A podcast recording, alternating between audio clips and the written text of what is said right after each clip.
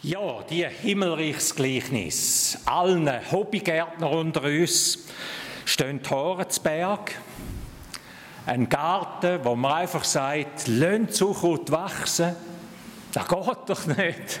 Das geht nicht. Nicht einmal die, die eine tiefe Liebe zu ihrem Garten haben, nicht einmal denen fällt das so Ring. Ein Acker, den man doch chemisch oder noch besser mechanisch behandeln, dass Suchut nicht die Ernte dezimieren tut. Ihr lieber Gott sieht das anders. Wenn wir jetzt von der Schöpfung wegschauen und vor allem in unser Leben hineinschauen, dann sieht Gott das anders. Er sieht das nicht so eng. Da kommt etwas von, der, von einer göttlichen Gelassenheit. Ich habe für mich also im Untertitel geschrieben, göttliche Gelassenheit. Da kommt etwas von einer göttlichen Gelassenheit, von einer göttlichen Geduld, von einer Langzeitperspektive in unser Leben hinein, wo uns befreit von all dem, man sollte und man müsste und da und dort und da. Jetzt muss man doch sofort, sonst geht alles kaputt. Gott lässt wachsen. Und er sagt, am Schluss ist es sowieso klar. Der Schluss zeigt, was wahr ist und was nicht wahr ist. Der, der Schluss zeigt, was Frucht ist und was Unkraut ist.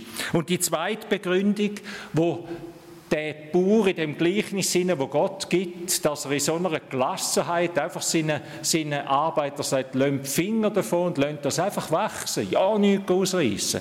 Der zweite Grund ist, dass er seinen guten Samen schützen will. Das ist im Vordergrund. Ja, nicht meinem guten Samen, da könnte etwas mitkommen, man könnte es vertrampeln, man könnte etwas mit ausreißen, man könnte ihn verletzen. Ihm geht es 100% um den guten Samen, um den Weizen, um die Frucht. Ich denke, bei uns Menschen gibt es zwei Strategien. Wenn man ein gutes Produkt promoten will, wenn man ein gutes Produkt will auf den Markt bringen oder für etwas einstehen, dann gibt es ja die Möglichkeit, man kann Konkurrenz schlecht reden und kann sagen, schaut mal dort und dort ein Mangel, ich habe vieles besser. Und die zweite Strategie ist, man macht sein Produkt zum Besten. Man hat einfach das beste Produkt. Dem muss man nicht die anderen schlecht machen, sondern man steht einfach mit dem an und sagt, Ihr werdet es sehen, ihr werdet es sehen. Gottes Wesen ist ganz klar bei der zweiten Strategie. Er hat es nicht nötig, das andere zu bekämpfen, das andere schlecht zu machen. Sein Wort, sein Samen, sein Reich wächst einfach mit der Kraft von dem Senfkorn, von dem kleinen Körnchen. Es wächst bis zur Ernte. Und dort wird sich zeigen, was wirklich gut ist, was Ewigkeitswert hat. Ihr Lieben, so ist das Königreich von Gott, so ist die Königsherrschaft von Gott, so ist es, sagt Jesus, in meinem Reich, so ist es in meiner Gemeinde. Ein Bauer sagt guten Samen aufs Feld, aber ein Find kommt und streut Unkraut zwischen ihnen. Vielleicht habt ihr euch beim Lesen, beim Hören überlegt, gibt es das wirklich? Gibt es das? Da kommt ein Find und streut Unkraut drin. Ihr werdet staunen, das römische Recht von der dortmaligen Zeit kennt genau den Fall und hat für den Fall Sanktionen vorgesehen. Stellt den Fall unter Strafe. Mit Uchrut in dem Gleichnissinne ist der sogenannte Lolch oder das Lolium oder wie man sagt, der Teufelsweizen gemeint. Wikipedia, modernen heutigen Artikel, schreibt dazu, ein ertragsschädigendes Unkraut. Merkt ihr, das ist eigentlich genau da, was es darum geht. Ein ertragsschädigendes Unkraut. Vom Aussehen her ist es lang beim Anwachsen vom Weizen praktisch nicht zu unterscheiden. Und man müsste es mühsam auslesen und rausnehmen. Und da muss man dann am Schluss auch, weil es eben leicht äh, giftig ist und zu Schwindel und verschiedenen Sachen führen kann. Eine Geschichte also, wo wie, wie all die Geschichten von Jesus aus dem Alltag herausgenommen sind. Eine Geschichte aus dem Alltag der Menschen. Wieso erzählt Jesus die Geschichte? Er sagt, so ist das Himmelreich von Gott. So ist die Gesetzmäßigkeit von Gott. So ist es, wenn du in seinem Herrschaftsbereich lebst. Unter uns Menschen gibt es immer Leute, die meinen, das Gute und das Böse klar unterscheiden zu können. Die findet man in allen Schattierungen und sie tun das auch. Sie sagen überall, was gut und falsch ist, was recht und schlecht ist. Und im christlichen Kontext gibt es die Menschen auch. Und das sind dann die, wo gern ein ganz klares christliches Leben hätten, wo bei sich und auch bei anderen sofort sehen, was recht ist und nicht recht ist. Und das sind auch die Christen, die eine ganz klare christliche Gemeinde wollen, mit einem Profil, wo nichts links und rechts ist, wo alles christlich ist, 100% christlich vom Morgen bis zum Abend. Und wenn es da nicht ist, dann wechseln sie die Gemeinde wechseln, viele von denen, weil sie sagen, da macht man Kompromiss, ich muss dort her, wo es keinen Kompromiss gibt, wo man ganz klar biblisch unterwegs ist. Ich habe es jetzt ein bisschen überzeichnet, aber ihr merkt, das ist der Gedanke dahinter und das ist das Wesen. Von dem hehren Ziel her wollen die Menschen, die immer jedes Uchrütli benennen wollen, gehen die her und auch zünftig Uchrut suchen und ausreißen. Und nicht selten fallen die Menschen in eine große Krise, wenn sie feststellen, dass Unkraut nicht nur neben ihnen und um sie herum wächst, sondern dass Unkraut eigentlich das Innerste ihrem Herzen ist. Dass ihrem Herzen, dass ihr Herz ein Mördergrub ist, wie jedes Herz von uns. Dass da ihnen Gedanken und Taten und Werke sind und entstehen, wo nicht schön sind zu erzählen. Königreich und das Himmelreich von Gott ist auf dieser Erde immer nur vorläufig, liebe Freunde. Es ist angebrochen, das Königreich. Wir haben das letzten Sonntag angeschaut miteinander, wo Jesus sagt, mit mir ist das Königreich von Gott auf dieser Erde angebrochen. Es ist das Königreich von Gott auf dieser Erde ist ein Anbruch. Es ist noch nicht vollkommen. Es ist im Glauben und nicht im Sehen, wie der Paulus dem mal gesagt hat. Wir glauben, wir sehen noch nicht alles. Aber es ist, und das ist die andere Seite, es ist ein reales Königreich. Es ist da. Der Acker ist voll Weizen, aber der Acker ist eben auch voll Unkraut. Und Weizen und Unkraut sind zwei ganz verschiedene Pflanzen. Das Himmelreich von Gott ist da. Es ist mit Jesus da, mitten unter uns. Und die Bibel sagt, durch den Glauben sind ihr schon in das Himmelreich eingepflanzt. Die Wörter, die gebraucht werden, heißen, ihr seid innetauft, innegeboren, innetauft in das Himmelreich. An einer anderen Stelle sagt der Apostel, ihr seid versetzt ins Reich vom lieben Sohn. Früher noch vor, äh, weiß nicht, wie viele Jahre das jetzt genau müsste sagen, sind Pfarrer versetzt worden, oder? Dann hat man gesagt, so, jetzt zieht man den ab. Bei der katholischen Kirche passiert, ist das heute noch eher der Fall, wo der Bischof sagt, wir versetzen jetzt dich an einen anderen Ort. Bei Beamten gibt das heute, gilt das auch bei Botschaftern, die dann auf das Mal in ein anderes Land versetzt werden. Das ist das biblische Bild. Wir sind schon versetzt ins Reich von seinem Sohn. Wir sind Bürger von dem Reich. Wir leben in dem Reich ganz und gar.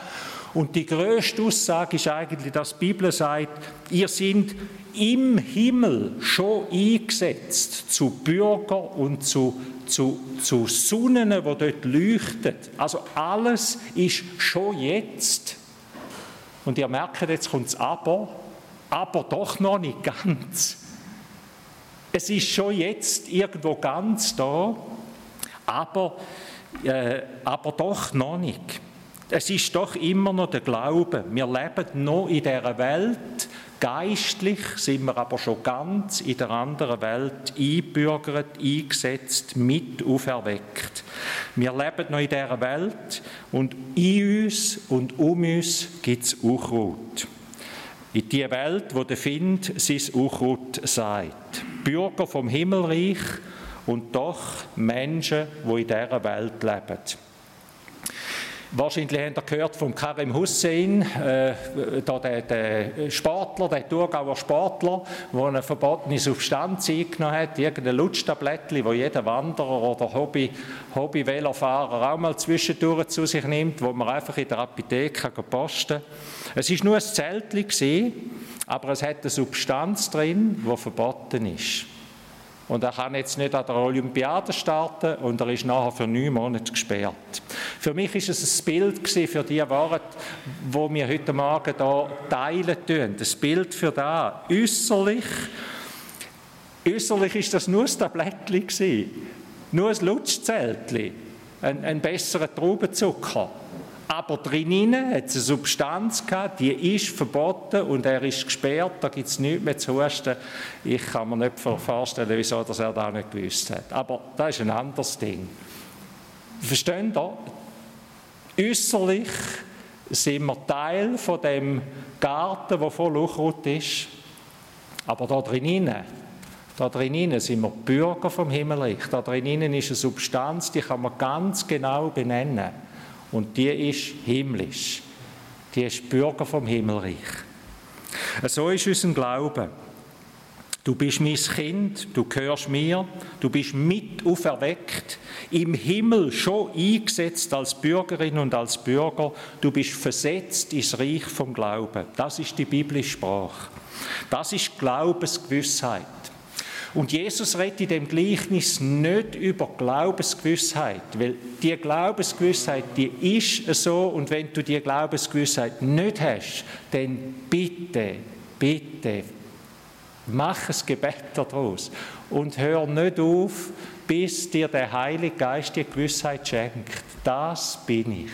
Das bin ich. Nicht, weil ich keine Unkraut habe, sondern weil Gott das aus mir gemacht hat, weil seine Gnade an mir nicht vergeben war. Jesus geht es nicht um die Glaubensgewissheit im Gleichnis, weil sonst kommen wir ein Durcheinander über und denken, ja, ist denn jetzt alles ein bisschen gleich und ein bisschen Unkraut und ein bisschen... Nein, es ist nicht alles gleich.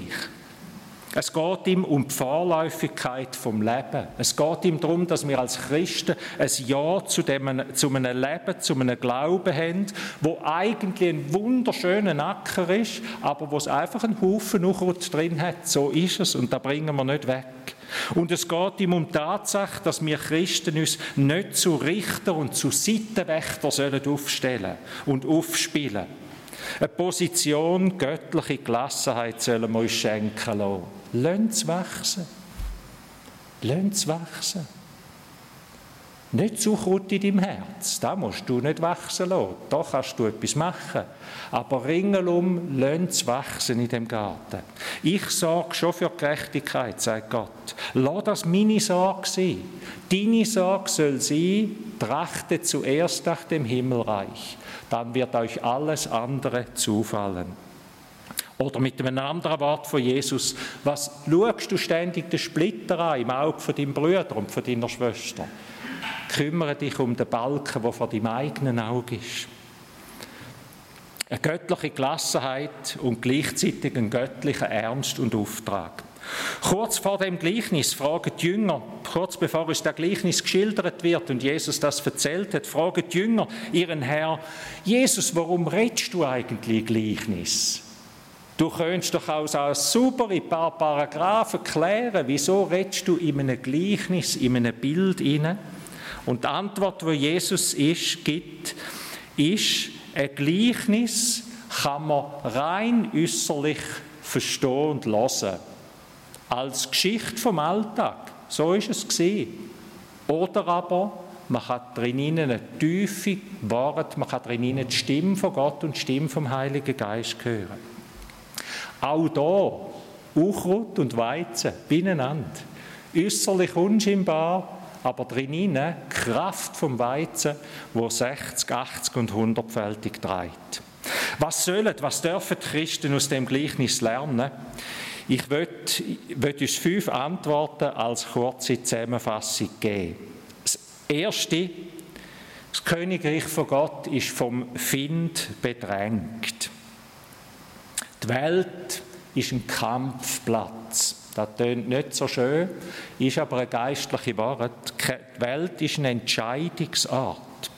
Gott will Frucht, er sagt gute Samen, aber der Teufel will vernichten, der Teufel will kaputt machen, der Teufel will stellen. Er ist ein Dieb von Alters her. Es gibt einen Find, wo der schöne Garten Eden auf der ersten Seite der Bibel verwüstet hat. Und der Find, der gibt es auch heute noch. Der verwüstet jeden Garten. Der will stellen, kaputt machen, vernichten. Darum lehrt Jesus uns zu beten, erlöse uns von dem Bösen im Unser Vater. Und da ist, ich meine, man kann, man kann beides aus dem, aus dem griechischen Wortlaut herauslassen, aber ich meine, es ist ganz klar der Böse. Erlöse uns von dem Bösen, von dem Bösen, wo uns abbringen wird, vom Weg, wo uns versticken wird. Es gibt einen Find und der Find sieht man nicht. Typisch, dass der in der Nacht kommt. Jesus sagt, der kommt in der Nacht. Niemand hat ihn gesehen.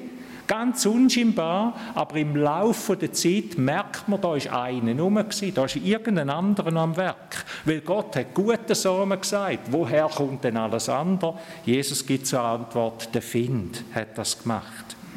Gott sagt gute Samen. Und der Teufel, der sagt auch Samen. Der macht es genau gleich. Er sagt Samen, aber die Frucht, auch dort sieht man nur langsam. Und die Frucht, die dort anwächst, die macht mit der Zeit den guten Samen und die gute Frucht kaputt. Ich möchte euch ans Herz legen zu dem ersten Gedanken, betet zu unser Vater an dieser Stelle immer einmal wieder ganz bewusst. Macht dort einmal eine Pause und macht euch bewusst, was das heißt und was das in deinem Leben könnte heißen. Das zweite Stichwort, das Reich von Gott, die Königsherrschaft von Gott ist leicht verwechselbar. Nicht alles, was glänzt, ist Gold, sagen wir so auf die Schnelle. Der Weizen und der Lolch, der Uchrut, die sind am Anfang vom Wachstumsstadium nicht zu unterscheiden, praktisch nicht zu unterscheiden. Der Teufel und sein Reich, die treten nicht als böse auf. Der Paulus sagt, der Teufel verstellt sich als Engel vom Licht. Wenn er als Bösen auftreten würde, dann wüssten wir ja alle, was zu tun ist. Nein zu sagen und Bogenringel umzumachen. Aber er tritt auf als Engel vom Licht, sagt die Bibel. An anderer Stelle sagt die Bibel dem, dem Engel vom Licht Antichrist. Und alle die, die gemeint haben, Antichrist heißt, das ist ein Gegenchrist, der steht so gegen Jesus die müssen jetzt umdenken, weil Antichrist heißt anstelle von Christus.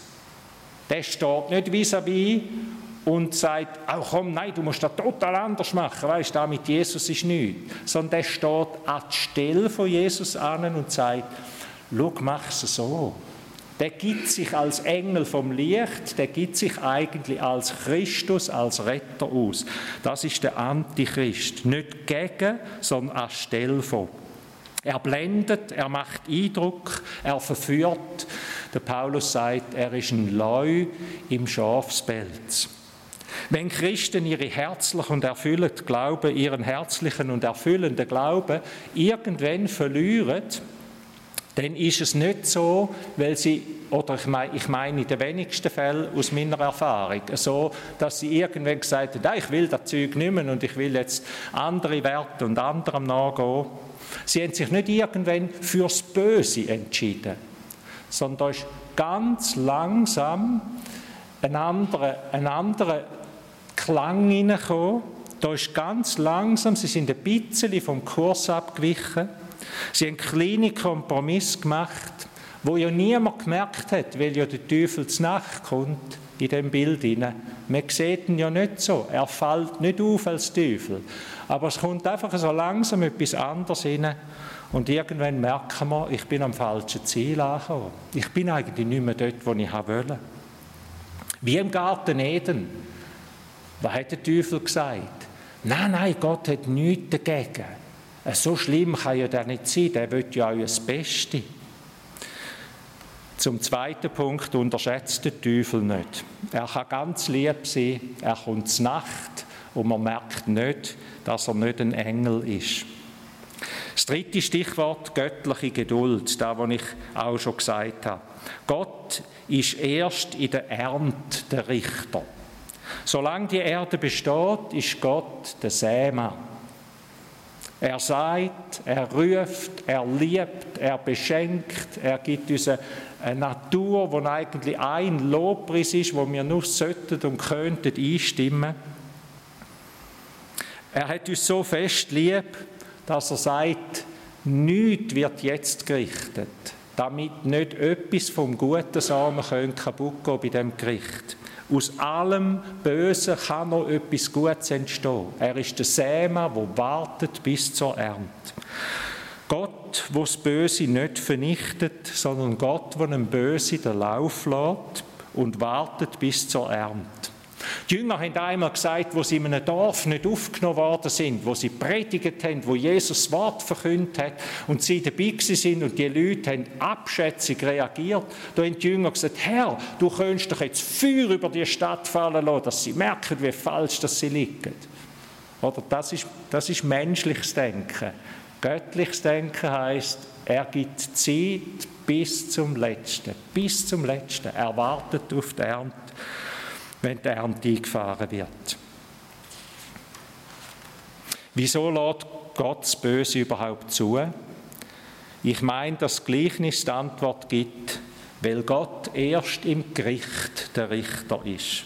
Und bis dann wirbt er für seine Schöpfung, bis dann ruft er zur Umkehr, bis dann lässt er aus dem Bösen raus noch Gutes entstehen, bis dann hat er Geduld und bis dann schützt er sein Weizen bis zum Letzten. Das vierte Stichwort. Im Gericht wird erst offenbar, was gilt. Gott lässt sich nicht ewig spotten, sagt Paulus einmal. Seine geschundene Schöpfung, die wird irgendwann Gerechtigkeit erfahren. Alle werden einmal vor ihrem Schöpfer stehen und müssen Rechenschaft ablegen. Alle.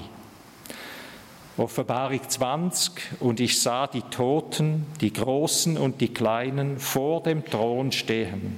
Und die Bücher wurden geöffnet und sie wurden gerichtet nach dem, was in den Büchern geschrieben war, nach ihren Werken. Ihr Lieben, alle werden einmal Rechenschaft ablegen, alle. Und entweder werden sie dann das Wort vom Richter hören, oder sie werden das Wort vom Gerichteten hören, wo sagt, über dem ist das Gericht schon ergangen. Das habe ich am Kreuz getragen. Entweder werden sie das Wort vom Richter hören oder das Wort vom Gerichteten, wo sagt, der und die gehört mir. Da ist das Gericht schon ergangen. Das fünfte Stichwort, Botschaft von dem Gleichnis. Jesus haltet seine Knechte zurück und sagt, nein, Nein, wo sie in Acker rennen wollen und das Unkraut ausreißen wollen. Nein, das ist nicht eure Aufgabe, ich verbiete es euch. In der Wort von Jesus, richtet nicht, damit ihr nicht von Gott gerichtet werdet. Und ich meine, dass wir Christen und die christlichen Kirchen im Laufe ihrer Zeit und wir heute und jetzt, wir müssen gar nicht auf, auf, auf die alten Zeiten verweisen, dass wir da alle miteinander viel Schuld auf uns laden. Wie schnell spielen wir uns als Richter auf? Nein, wir sollen warten, so wie es Gott macht. So wie Gott das macht, sollen wir sein. Er lässt Sonne scheinen über Gut und Bös. Er will seinen Acker wachsen lassen bis zur Ernte. Nicht, weil er sagt, das ist doch alles gut, weil der Acker ist, sondern weil er Sinn, Samen schützen will und weil er geduldig und langmütig ist bis zum letzten Schnuff. Mengs Eis wäre ausgerissen worden von Menschen. Aber hat sich vielleicht plötzlich noch plötzlich noch können, also ist noch geschützt worden, weil eben nicht jemand ausreißen ist und das Schwachpflänzchen mit ausgerissen hat. Christen sollen sich in der Gesellschaft nicht als Richter und Ausreißer einen Namen machen.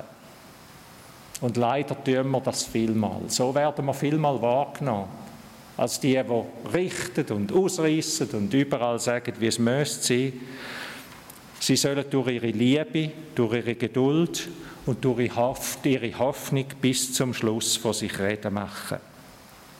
Letzte Woche hat mir ein Mann etwa in meinem Alter gesagt, in einem Gespräch, ich nehme mir immer einmal wieder den Rat zu Herzen.